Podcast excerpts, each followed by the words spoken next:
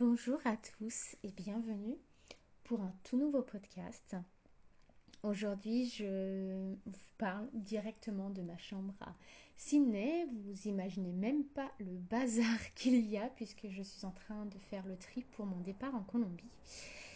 Et euh, hier, malheureusement, j'ai pas eu le temps d'enregistrer le podcast et je donc du coup, je me suis dit je vais le faire aujourd'hui parce que euh, j'ai vraiment envie de rester dans la consistance. Donc aujourd'hui, je vais vous parler d'un sujet qui me tient particulièrement à cœur parce que ce sujet, il m'a accompagné pendant pratiquement une très très longue partie de ma vie. Et encore plus il y a deux ans, euh, c'est le sujet des addictions. Voilà, c'est un sujet très très vaste euh, qui touche énormément de personnes et moi qui a touché une bonne partie de ma vie, comme je le disais. Donc déjà, avant de commencer à vous parler un peu de mon histoire, j'ai vraiment envie de mettre un petit peu les, euh, les choses euh, au clair, de euh, poser les choses. Qu'est-ce qu'une addiction en fait? Donc souvent quand on parle d'addiction, on, on, pense souvent aux drogues comme cocaïne, héroïne et toutes les drogues illicites, mais en fait une addiction c'est simple, c'est le fait de dépendre d'un objet, d'une substance, d'une habitude et même parfois d'une situation c'est l'assujettissement, c'est un état de dépendance. Donc, selon moi, il y a différents types d'addictions. Donc, il y a les addictions au jeu d'argent, par exemple. Il y a l'addiction à la caféine, à la théine, l'addiction au sucre, l'addiction à l'alcool, l'addiction à la cigarette, l'addiction au sexe, l'addiction aux substances illicites, illégales, euh, l'addiction à la souffrance, l'addiction à la nourriture, etc., etc. Il y a énormément en fait d'addictions possibles. Souvent quand on parle d'addiction, du coup on parle de drogue.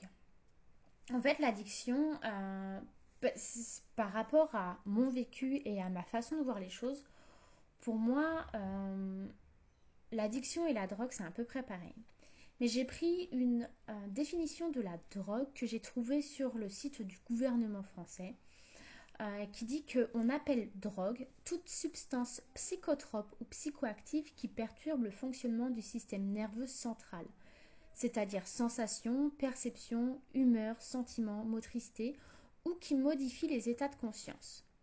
Une drogue est un produit susceptible d'entraîner une dépendance physique et ou psychique. Donc par exemple, dans le type de drogue euh, que euh, le site liste, il y a le cannabis, l'ecstasy, l'héroïne, la cocaïne, les amphétamines et le LSD. Donc moi en fait j'ai une opinion quand même assez bien tranchée là-dessus, c'est que euh, oui effectivement, ces drogues, les, noms qui m'ont été donnés sont des drogues, mais ce sont que des drogues illégales. Euh, le cannabis, l'ecstasy, l'héroïne, la cocaïne, les amphétamines, le LSD, c'est quelque chose qui est illégal. Sauf que parmi les drogues que j'ai citées avant, euh, il y a certaines drogues qui sont complètement légales et pourtant qui détruisent euh, la santé tout autant, voire plus, que les drogues qui ont été citées avant. Et dedans, il y a l'alcool, la cigarette et le sucre. Donc euh, voilà, pour moi, la pire des drogues qui existent, euh, c'est l'alcool, la cigarette et le sucre. Euh, des drogues qui sont légales, qui sont en libre accès et qui sont quand même assez fortement rentrées dans les mœurs. c'est l'alcool par exemple en France, c'est quelque chose, c'est assez coutume de boire du vin assez jeune en repas de famille. c'est coutume c'est normal de fumer une cigarette. Puis bah, le, sucre, on n'en parle même pas, c'est quelque chose, c'est un fléau mondial.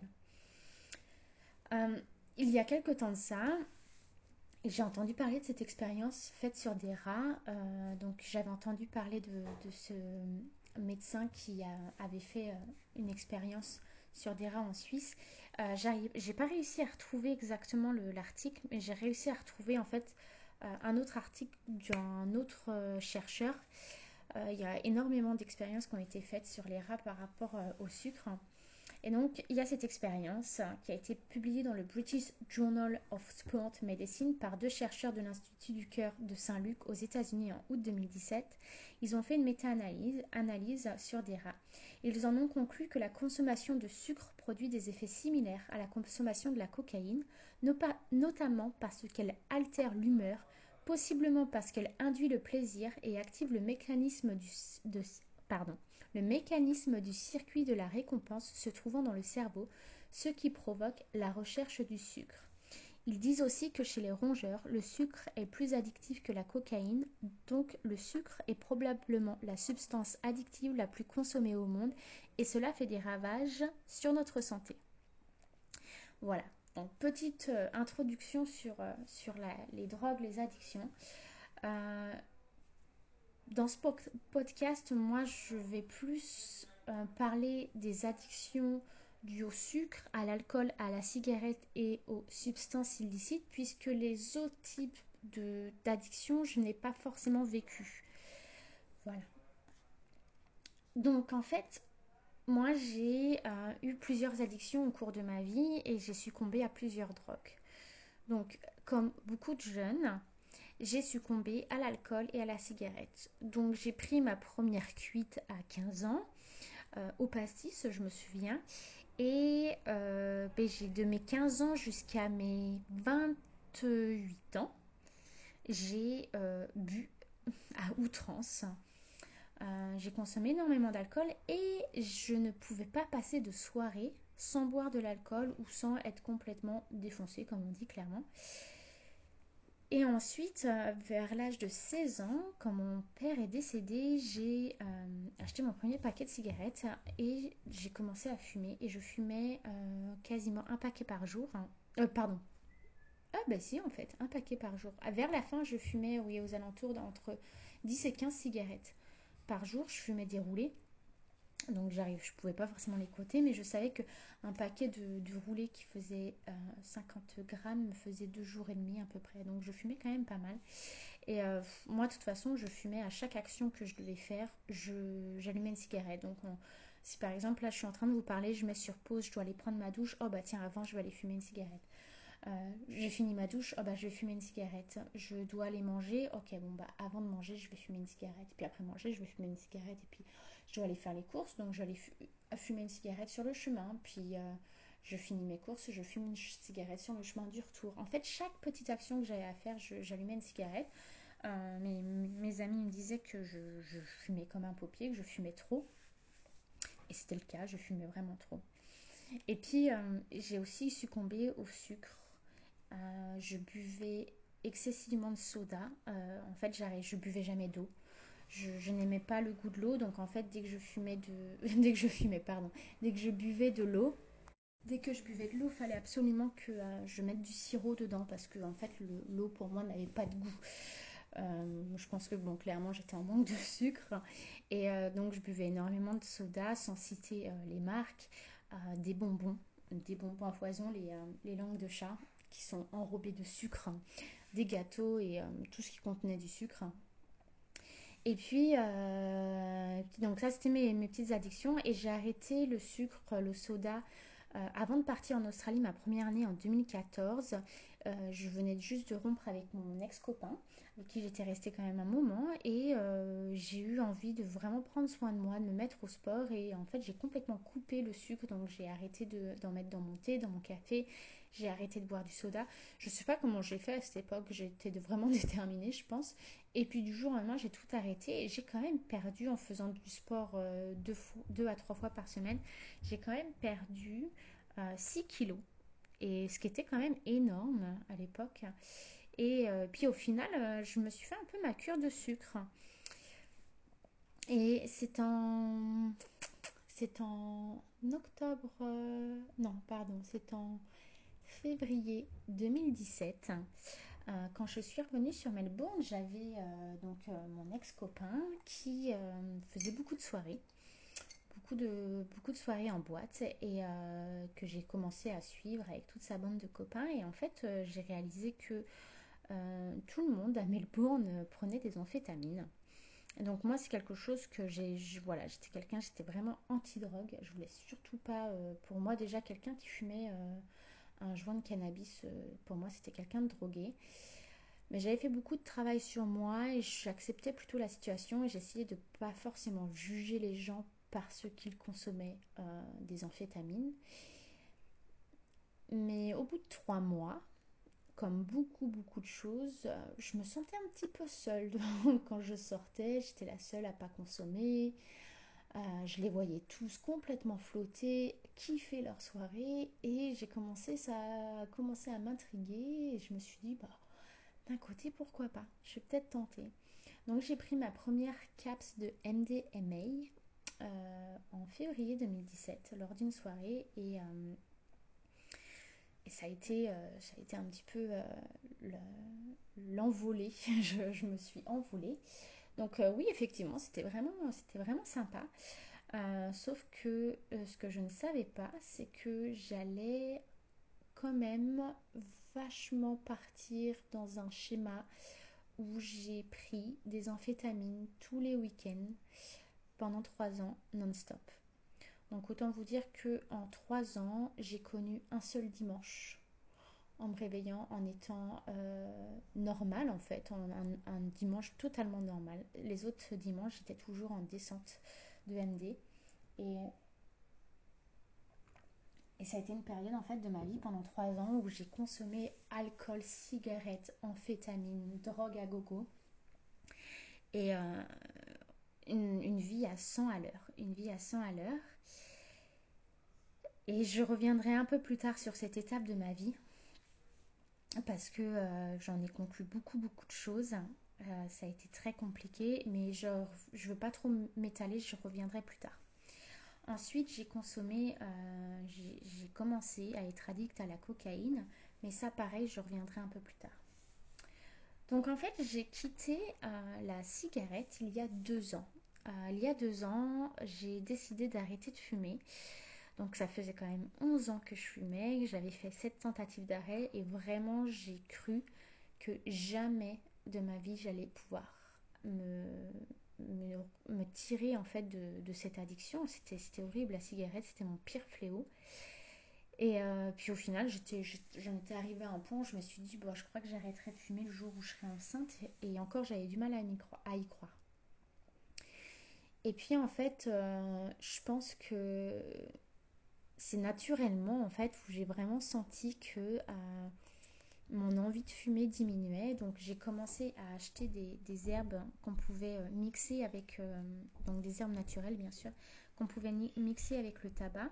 Donc ce qui me permettait en fait de fumer le même nombre de cigarettes, le même nombre de cigarettes, mais avec beaucoup moins de nicotine dedans puisque je mélangeais avec les herbes naturelles. Et puis après, je suis partie en volontariat et je lisais ce livre que je recommande à toute personne qui essaye d'arrêter de fumer. C'est La méthode Sam pour en finir avec la cigarette du docteur Allen Kerr. Ce livre-là, je l'ai acheté il y a très longtemps. J'ai essayé de le lire trois fois et à chaque fois, je m'arrêtais en milieu parce que je pense que je n'étais pas prête, c'est que mon cerveau n'avait pas forcément envie euh, d'intégrer ce qu'il disait. Et la quatrième fois que je l'ai lu, ça a vraiment été la bonne. Donc si des personnes m'écoutent, ont déjà essayé à lire ce livre, réessayez.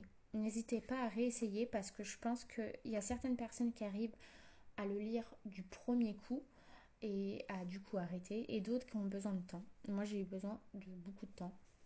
Donc j'ai lu ce, ce livre d'Alain Kerr et euh, qui, vraiment explique hein, euh, le lavage de cerveau qu'on a autour de la cigarette, parce que la cigarette de base, elle a été introduite aussi dans les publicités, dans les films. Ça a été reconnu comme étant quelque chose de cool de fumer. C'est euh, un mouvement social un peu fumé, c'est un effet de groupe. Et en fait, il y a, y a, beaucoup de gens qui, quand ils ont commencé à fumer, pas parce qu'ils avaient envie, personne n'a envie de commencer à fumer et à se détruire la santé, c'est souvent pour euh, appartenir à un groupe. Moi je sais que la première fois que j'ai fumé, c'est vrai que j'avais 16 ans et je me sentais un peu rebelle, je faisais partie euh, du groupe des fumeurs, c'était cool, c'était la classe. Et puis, euh, le, livre d'Alain Kerr explique vraiment tout ça, tout l'enjeu social derrière la cigarette, mais aussi le, bourrage de cerveau qu'on se fait, parce qu'on on se dit souvent par exemple que euh, la cigarette nous déstresse. Oui, mais moi je fume parce que quand je suis stressée, ça me déstresse. Mais en fait, il y a les études qui montrent quand même que la cigarette augmente notre niveau de stress. Donc la cigarette ne peut pas nous déstresser et en même temps nous stresser. C'est pas possible. Quelque chose ne peut pas faire l'inverse, euh, faire quelque chose et son inverse en même temps. C'est impossible. Euh, ils expliquent aussi que par exemple, la cigarette, on dit que c'est quelque chose qui, bah, qui nous calme, c'est un peu pareil, mais non, en fait, la cigarette nous excite. La cigarette est un excitant. La cigarette est un coupe-fin. La cigarette est un laxatif. Euh, c'est voilà, Alan Kerr explique vraiment bien dans ce livre. Et, euh, et voilà. Et du coup, j'ai lu ce livre-là et vraiment, je le recommande à toute personne qui veut arrêter de fumer. Et en même temps, dans son livre, il explique qu'il euh, y a toujours une racine profonde, une raison profonde pour laquelle on a commencé à fumer et que c'est vraiment propre à chacun et que ça, il faut réussir à mettre la lumière dessus. Par exemple, moi, je sais que quand j'ai commencé à fumer, euh, c'était quand mon père est décédé. Et en fait, en lisant ce livre et en réfléchissant, en introspectant sur, euh, sur ma consommation de cigarettes, je me suis rendu compte que ça a été un petit peu ma béquille pour euh, surmonter le décès de mon papa. Et pendant 11 ans, la, la cigarette, c'était ma béquille. Et si j'arrêtais de fumer, du coup, je n'avais plus besoin de cette béquille. Du coup, je ne souffrais plus du décès de mon père. Du coup, j'oubliais de mon papa. Mais du coup, j'avais pas envie de l'oublier. Donc, je continuais à fumer. Je sais pas si vous arrivez à me suivre, si vous arrivez à suivre la logique. Et en fait, quand j'ai réalisé ça, euh, j'ai fait un, rituel, une méditation du pardon, où j'ai écrit une longue lettre à mon papa pour lui demander pardon pour toutes les sales choses que j'avais dit dues à son décès. Et je l'ai pardonné aussi dans ma lettre. Tout en lisant le livre, ça a été vraiment une accumulation de différents outils pour arrêter de fumer. Euh, j'ai fumé ma dernière cigarette le 4 mai 2018. Et je mentirais en disant que j'ai jamais retouché une cigarette. J'ai retouché des cigarettes quand j'avais bu et que j'étais euh, bien bourrée. Euh, mais par contre, jamais, depuis le 4 mai 2018, je n'ai eu envie de reprendre à fumer. Il y a eu des moments où je sentais une odeur de cigarette et mon cerveau me disait Ah, l'odeur de cigarette. Mais je peux vous rassurer d'une chose, c'est que ça dure deux secondes. Ça dure pas dix ans. Euh, ma plus grande crainte quand je voulais arrêter de fumer, c'est d'avoir cet effet de manque toute ma vie, de vouloir une cigarette même quand j'avais arrêté de fumer. Et je vous assure que j'ai jamais eu ça. Que mes effets de manque, ça durait deux secondes et qu'après je me souvenais de ce fameux livre d'Alan Kerr qui me disait Qu'est-ce que je gagne à fumer?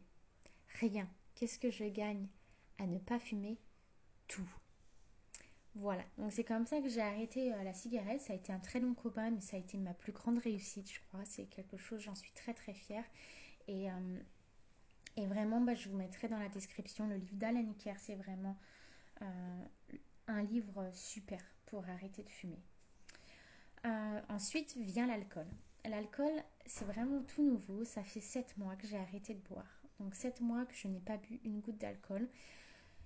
C'est euh, une très grande victoire aussi pour moi puisque euh, bah, je bois depuis que j'ai 15 ans, euh, ce qui est quand même énorme. Ça fait 13 ans que je bois et pas juste 2-3 verres. J'ai bu énormément. mes soirées à Melbourne, c'était facilement une bouteille et demie, voire deux bouteilles de vin que j'arrivais à boire en une soirée. On rajoute à ça toutes mes petites drogues. Ça fait un sacré combo, ça fait un très beau cocktail. Donc L'alcool, en fait, euh, j'ai décidé d'arrêter de l'alcool. Euh, ça faisait déjà un moment que j'avais envie d'arrêter, mais je n'osais pas parce que quand je disais ouvertement à des amis ou à des proches que je voulais arrêter de boire, des fois je me faisais rire au nez en disant oui, on en reparle. On en reparle samedi soir à la soirée. Puis ça m'est arrivé de dire non, non, ce soir je ne bois pas d'alcool. Et puis, bah, manque de peau, euh, j'ai craqué, j'ai bu un verre, deux verres, trois verres, et puis je me suis retrouvée complètement bourrée. Et pendant six mois, j'ai entendu parler de cette fameuse soirée où j'avais dit que je ne boirais pas d'alcool et qu'au final, j'ai fini complètement bourrée. Donc autant vous dire que niveau confiance, euh, on perd un petit peu. Au niveau crédibilité, on en perd aussi pas mal. Et je me faisais pas mal, euh, pas mal juger en fait. C'est avec un petit peu de pratique et du temps que j'ai réalisé que les gens qui nous jugeaient parce qu'on décidait d'arrêter quelque chose, c'est souvent qu'on leur renvoyait ce qui n'était pas.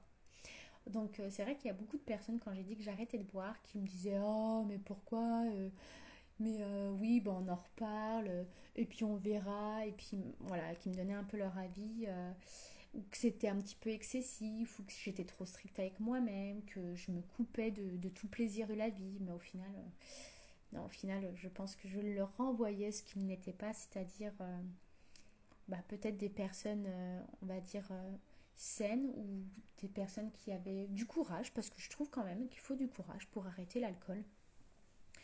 Donc voilà, du coup j'ai arrêté l'alcool. Pour quelle raison? Parce que à chaque fois que je buvais trop, déjà j'avais pas de limite. Déjà j'adore le vin. Et moi on me met une bouteille de vin, je suis désolée, ça fait peut-être alcoolique, mais une bouteille de vin que j'aime, je vais pas réussir à m'arrêter. Parce que c'est. Bah, parce que j'aime le vin, puis je pense que j'ai été élevée dans la culture du vin, est, je suis française. Mais aussi parce que euh, le lendemain, à chaque fois que je buvais de l'alcool, le lendemain j'avais des angoisses. Mais des angoisses, des angoisses de mort, des angoisses de me dire que ma vie était pourrie, que euh, je n'étais qu'une bonne à rien, que de toute façon, tout ce qui m'arrivait de mal, je le méritais, que je n'arriverais jamais de ma vie à arrêter d'être addict à l'alcool, aux drogues, que je ne valais rien, que j'étais qu'une merde. Donc j'avais vraiment cette voix destructrice en moi, euh, cette voix jugeante. Et, mais c'était tellement méchant ce que je me disais à moi-même que même à ma pire ennemie, j'en ai pas, mais même à ma pire ennemie, je le souhaiterais pas. Et il y a eu une soirée, donc le 29 août 2020, une soirée où euh, je ne voulais pas boire. Mon intuition me disait ne sors pas, ne bois pas, ne sors pas avec cette personne. Et je ne me suis pas écoutée. Au final, euh, j'ai pas mal picolé. J'ai pris une voiture euh, et j'ai conduit sous effet de l'alcool alors que je ne l'avais jamais fait.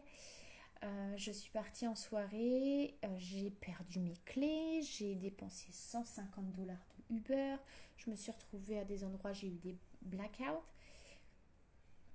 Et le lendemain matin, bah, rebolote. La voix jugeante, la voix destructrice, euh, les remarques désobligeantes, la culpabilité, les angoisses. Et en fait, j'ai dit, ça suffit ça suffit, j'en peux plus, j'en peux plus. J'ai envie de plus, je n'ai pas envie de consommer d'alcool, j'ai envie d'arrêter de consommer de l'alcool, mais j'y arrive pas. Et bah puisque c'est comme ça, je vais aller voir une psychologue. Et j'ai été voir une psychologue et elle m'a suivi pendant trois mois ou pendant trois mois. Euh, bah, on a travaillé sur le fait d'assumer et de mettre en action ma sobriété. Donc, elle m'a expliqué quelque chose qui a fait toute la différence sur mon arrêt de l'alcool. C'est qu'en règle générale, quand on veut arrêter l'alcool, on a tendance à se dire Moi, j'arrête, j'arrête de boire, c'est bon, c'est fini. Mais quand on pense à l'objectif qu'on se met, se dire J'arrête de boire, et en règle générale, on se dit genre toute ma vie, c'est quelque chose quand même, c'est une, une pression énorme qu'on se met sur nos épaules. Alors que ma psychologue m'expliquait euh, dans les réunions des alcooliques anonymes, quand les alcooliques euh, parlent de leur, euh, de leur envie de, de, sobriété, ils décident, ils font le choix de ne pas boire aujourd'hui. Aujourd'hui, je fais le choix de ne pas boire. Et là est toute la différence. Si on décide de se dire, pour les six prochains mois, j'arrête de boire, c'est très difficile, on s'engage dans quelque chose d'assez énorme, quelque chose que au fond on se dit putain si, si je m'y tiens pas, euh, bah la loose, je perds ma crédibilité. Alors que si on se dit en se réveillant, aujourd'hui je fais le choix de pas boire. Eh bien en fait, on a un choix sur un court terme et le lendemain on refait le choix si on le souhaite. Et puis jour après jour, on fait le choix et puis on arrive à un mois. Puis au bout d'un mois, on se dit, bon, ça fait un mois. Est-ce que on verra demain? Et puis on continue. Aujourd'hui, je fais le choix de ne pas boire. Et moi, en fait, j'ai fait ça sur les trois premiers mois. Et les trois premiers mois sont les plus difficiles. Parce que forcément, nos amis, notre entourage vont nous poser la question, mais pourquoi tu arrêtes de boire? Et donc là, il faut répondre. Alors pour ma part, c'était parce que je, voulais garder le contrôle sur ma vie et parce que j'ai eu, euh, il y a quelques temps, j'ai vécu un abus et, euh, l'alcool, en fait, euh, l'alcool faisait partie de l'abus. Et ça me ramenait beaucoup trop dans des souvenirs, dans des flashbacks, et je n'avais plus envie de perdre le contrôle en fait. Mais des fois, la raison pour laquelle on arrête de boire, on n'a pas forcément envie de le dire. Euh, donc c'est assez compliqué parce que du, coup nos, nos, amis, notre entourage se demandent bah, pourquoi tu arrêtes de boire? Et moi on m'a demandé euh, pourquoi tu arrêtes de boire? C'est parce que tu parce que t'aimes pas ça ou parce que tu as peur de perdre le contrôle? Donc bah parce que j'ai pas envie de perdre le contrôle. Voilà, c'est donc souvent les gens nous demandent.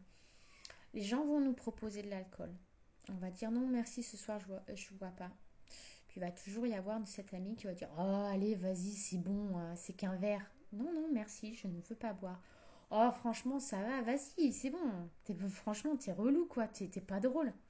Et ça, faut se le prendre dans la figure, le t'es pas drôle. Bah non, respectez mon choix. Ça, ça a été très compliqué pour moi, les trois premiers mois. Donc en fait, pendant pour qu'on évite de, de, me faire chier, clairement, j'achetais des bières sans alcool. Donc en fait, quand je faisais des soirées, euh, j'avais ma petite bière sans alcool et donc euh, personne ne me faisait chier parce que les gens pensaient que je buvais de la bière.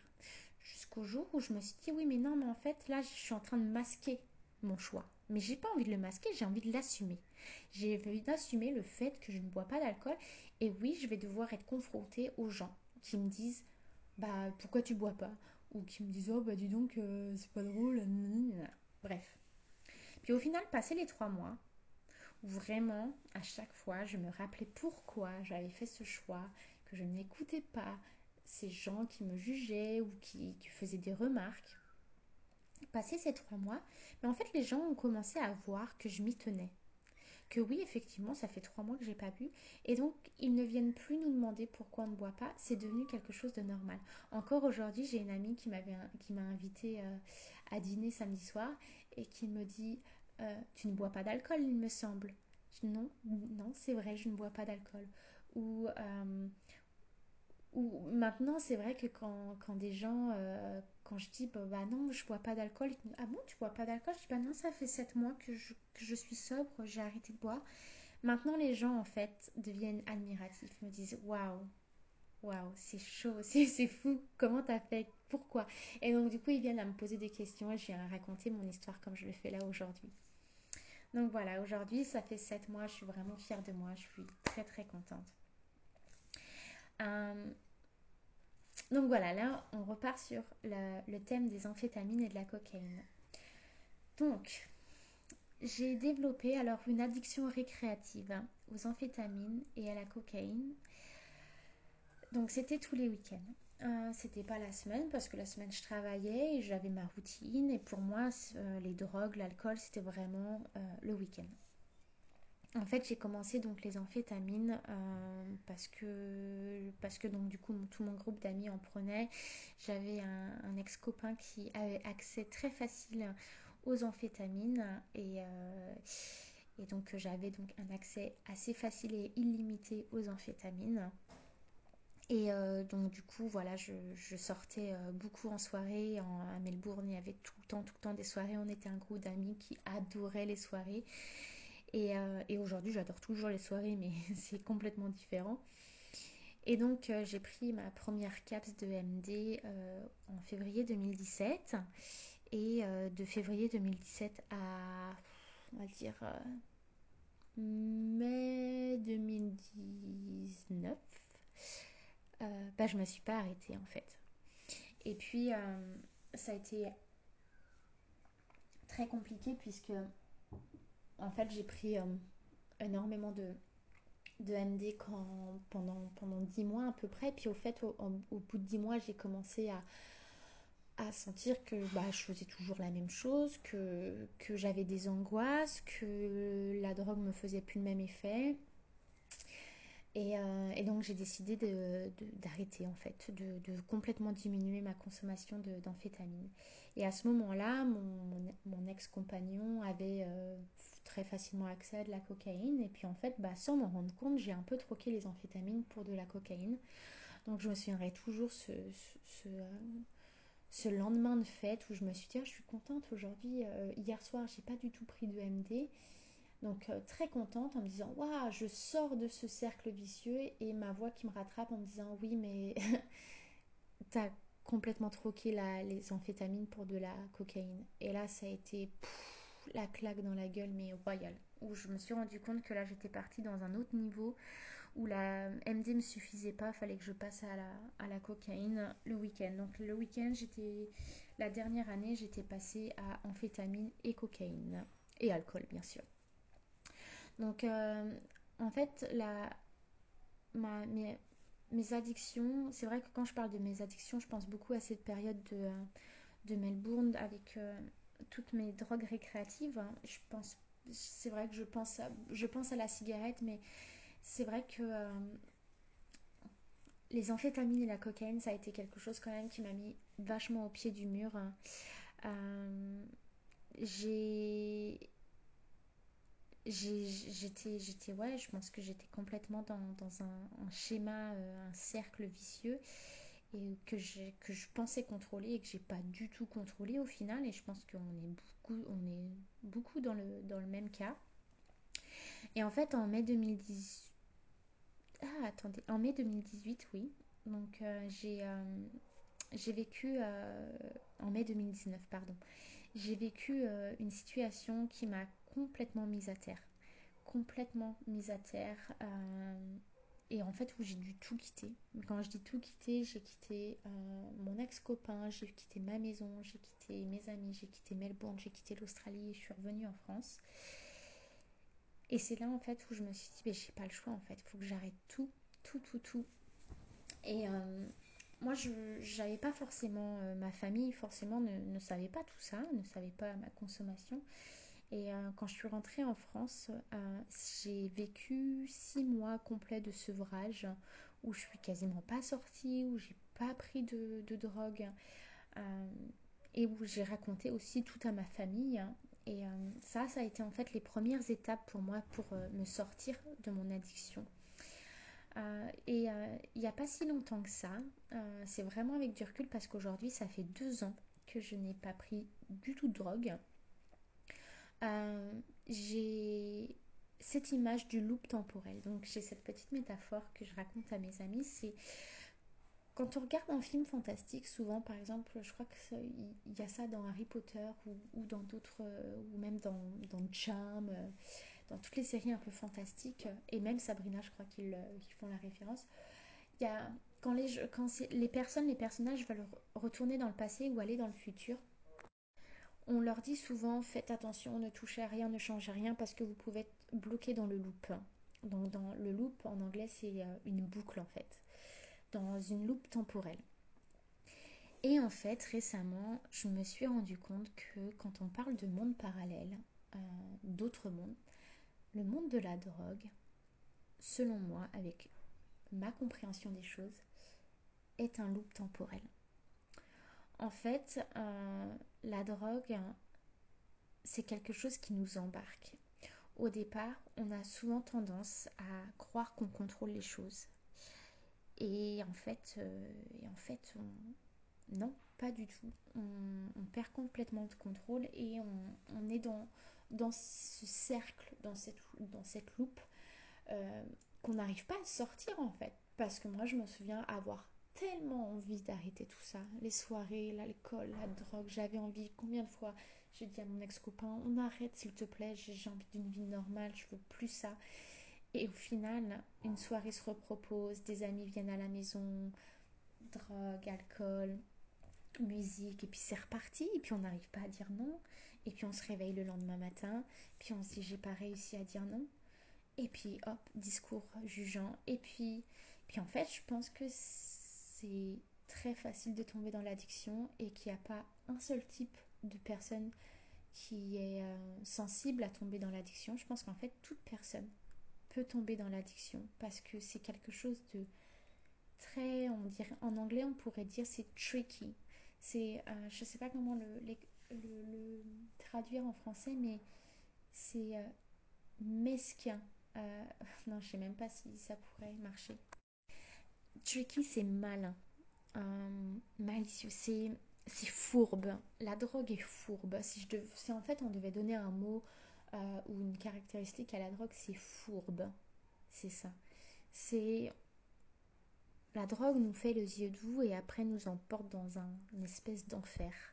Et cet enfer, en fait, c'est cette loupe temporelle. Et on tourne, on tourne, on tourne. Et puis on n'arrive pas à voir les portes qui s'ouvrent. Et en fait, bah moi, la porte qui s'est ouverte à moi, pouvoir sortir de cette loupe. Ça a été ce qui m'est arrivé en mai 2018 et ça a été en fait me faire droguer euh, à mon insu et euh, abuser sexuellement. Donc ça a été en fait ma porte de sortie. C'est vraiment triste c'est triste à dire en fait. C'est triste de vivre euh, quelque chose d'horrible comme j'ai vécu pour pouvoir sortir. Mais aujourd'hui je me dis que des fois c'est un mal pour un bien. Euh, et, vraiment, je, dis ça, c'est pour moi. Hein. Je dis pas que tout abus sexuel est quelque chose de, bon. Mais moi, ce que j'ai retiré de, cet abus que j'ai vécu, c'est que sans ça, je serais aujourd'hui peut-être toujours à Melbourne en train de, euh, bah, de faire la fête, de prendre de l'alcool et puis, euh, puis d'être dans mes, dans mes délires de, de, de, drogue, et, etc., etc. Donc vraiment, voilà, c'est l'image de la loupe temporelle. Et les raisons qui font que l'on euh, que l'on sombre dans la dépendance, en fait, pour moi, il n'y en a pas forcément euh, plusieurs en particulier, en fait. Selon moi, la, dépendance, les addictions, euh, quand on prend des drogues, c'est quand on cherche à fuir quelque chose de notre réalité à l'époque, quand j'ai euh, quand j'ai commencé à prendre des drogues, j'avais décidé de faire mon visa étudiant en Australie et c'est quelque chose que j'avais jamais forcément imaginé. Euh, aujourd'hui, je sais que je l'ai fait pas pour moi, je l'ai fait pour à l'époque faire fonctionner mon couple et je regrette pas d'avoir fait mon visa étudiant parce que ça m'a ouvert plein de portes. Mais c'était pas forcément mon rêve. Et ce que je ne savais pas en faisant le visa étudiant en Australie, c'est toutes les contraintes qu'on avait. Donc faut savoir que ça coûte excessivement cher, que euh, si on n'a pas l'aide de, des aides financières de, nos proches, voilà, faut, faut payer par nous-mêmes. On a le droit de travailler que 20 heures par semaine. La plupart du temps, on travaille à notre compte. Donc en fait, si on travaille pas, on n'a pas d'argent.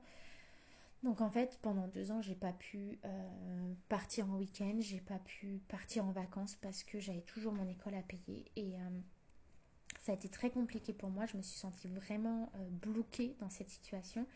Et, je, et un jour, je m'étais demandé pourquoi, pourquoi je prends autant de drogue. Et je pense tout simplement parce que j'étais dans une situation que j'avais pas envie de quitter, que j'arrivais pas à quitter. Euh, j'avais pas envie de la quitter parce que j'avais investi 15 000 dollars dans mon diplôme et que j'avais vraiment envie de l'avoir ce diplôme parce que je voulais pas investir autant d'argent pour au final quitter. Donc euh, je m'obstinais à avoir ce diplôme, mais maintenant du coup je m'obstinais à être dans une vie où je me sentais bloquée, où je n'arrivais pas à bouger, je pouvais je pouvais pas me projeter. Je pouvais pas me projeter dans ma relation de couple puisqu'on était tous les deux euh, dans, dans, cette euh, bulle qu'on s'était créée. Et j'imaginais même pas avoir des projets avec lui parce que parce que c'était juste pas possible. Donc je pense qu'il y a, il y, a, ouais, il y a beaucoup de la fuite. Hein. Et puis il y a aussi la que pour moi la les personnes qui tombent dans l'addiction ce ne sont pas des personnes faibles ce sont juste des on a juste nos circonstances de vie à un instant T. Euh, je pense qu'il faut voir vraiment la, comme on dit en anglais, the big picture. Il faut voir vraiment la grande, en, grand angle, prendre du recul sur la situation parce que euh, on choisit pas de devenir addict. Bah, si on le choisit, bien sûr, mais ce que je veux dire, c'est si on se réveille pas un matin en se disant, bah tiens, et si demain je devenais euh, complètement drogué à la cocaïne et à la MDMA, tu vois? Non, c'est, je pense que c'est des circonstances qui, qui, nous, qui nous mènent. C'est comme quand on, quand on sombre dans la dépression, il y a des personnes qui vont sombrer dans la dépression et qui vont sombrer dans l'alcool. Et bien d'autres personnes vont sombrer dans la drogue. Et je pense que euh, voilà, c'est vraiment un moyen de fuite. Hein. Euh, dans, mes, dans mes prises de drogue, euh, ce, que, ce, qui me faisait le, le, plus, ce que, ce que j'aimais le plus, c'était cet état de plénitude que, que j'arrivais à avoir et que j'arrivais pas à avoir dans la vie réelle. Donc voilà, je, j'étais, j'étais, je flottais, j'étais bien. Et comme j'ai souvent dit, euh, j'avais la tête dans les airs, les pieds à moitié sur terre, et l'histoire d'une soirée, je mettais en veille mes pensées. Et euh, je pense que aussi euh, le, le, le, piège de la drogue et de toute addiction, de toute drogue, hein, que ce soit cigarette, sexe, alcool, jeu d'argent, c'est qu'on pense contrôler la chose au départ et on se croit fort, on se croit invincible et puis on réalise qu'en fait c'est l'inverse, que c'est l'addiction qui a pris le contrôle et on réalise le fonctionnement euh, de l'addiction, comment elle fonctionne et en fait c'est trop tard.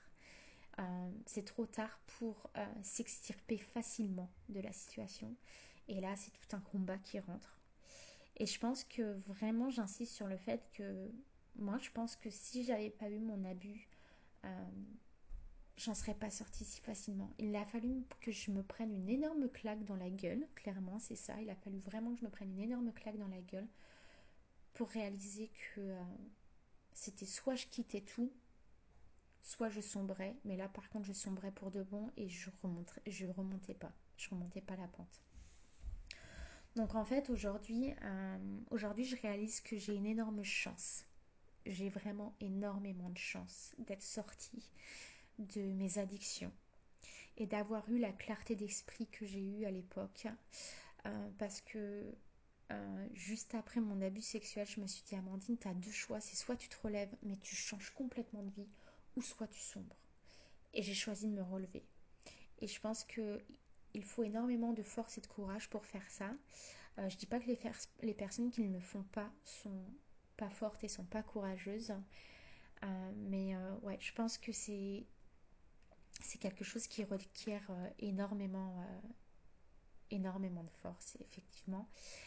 Euh, moi, je connais des personnes qui sont toujours dans le schéma drogue, alcool, soirée et qui ne réalisent pas du tout le loop dans lequel ils sont, qui ne réalisent pas du tout bah, qu'elles sont dans un schéma addictif. Et, et, franchement, ça me rend triste parce que dans certaines de ces personnes, il y en a qui, pour qui j'ai beaucoup d'amour, j'aurais toujours beaucoup d'amour, mais que j'ai dû complètement m'éloigner parce qu'elle n'était pas du tout euh, bonne pour moi et pour mon évolution. Aujourd'hui, je considère pas du tout la drogue de bonne ou mauvaise. Je pense que c'est juste une question d'équilibre et d'attention. Je dis pas que je reprendrai jamais de drogue parce que euh, j'aime bien les effets de la MDMA qui me permettent de me connecter et qui peut nous permettre de nous connecter aux gens. Mais c'est vraiment l'attention qu'on met derrière. Euh, la plupart des personnes qui consomment de la drogue la consomment dans un but doux, de, manière à oublier un peu les problèmes du quotidien, à s'échapper, à se défoncer. Et puis euh, on se défonce tout le week-end et puis la semaine on reprend le cours de notre vie, puis on se redéfonce l'autre week-end et puis on reprend le cours de notre vie. Euh, je connais des personnes qui prennent vraiment la drogue de manière consciente, on remercie la drogue, la drogue, j'aime même pas se dire, on remercie la substance, on remercie la plante, on remercie euh, les esprits qui sont autour, euh, autour de cette substance et on met une intention derrière. Donc par exemple, beaucoup de personnes qui prennent de la LSD ou qui prennent des, euh, psychédéliques vont prendre ça en conscience en disant bon bah voilà moi pendant ma prise de LSD je demande à me réouvrir à l'amour à me reconnecter avec mon essence. Et puis, bah, bien sûr, on ne consomme pas d'alcool parce qu'il y a, en règle générale, le combo drogue-alcool ne fonctionne pas du tout et n'est vraiment pas bon. Donc euh, voilà, donc vraiment, je pense que la drogue, c'est vraiment une question d'équilibre et d'intention. Euh, moi, je sais qu'en tout cas, euh, bon, pour beaucoup, la drogue peut bousiller pas mal de choses hein, parce qu'on a tendance à prendre les choses en excès à ne pas avoir de limites. Et je pense que c'est aussi ça qui est très important, c'est se mettre des limites. Et c'est comme tout, hein. alcool, cigarette, sexe. Hein. parce que euh, voilà, là j'ai beaucoup parlé moi des, drogues que j'ai pris, mais euh, voilà, il y a aussi euh, nourriture, sucre, etc.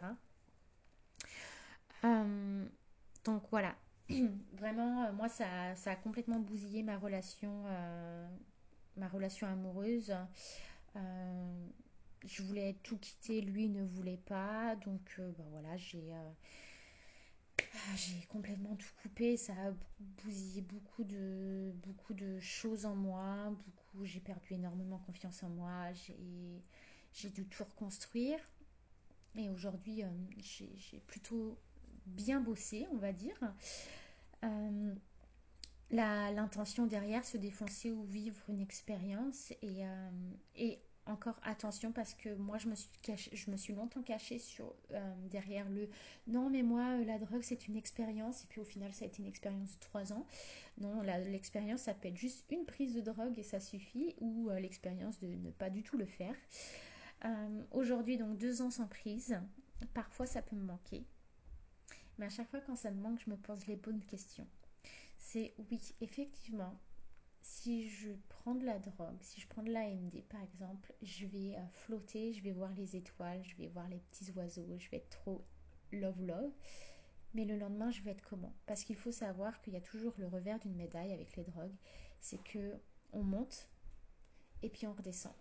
Parce qu'on va faire monter notre pic euh, euh, d'hormones du bonheur mais sauf que comme on va l'avoir fait monter tellement haut, qu'après elle va descendre tellement basse, que on va être dans on va être dans le mal, on va être dans la dépression et euh, notre hormone du bonheur va devoir se réguler.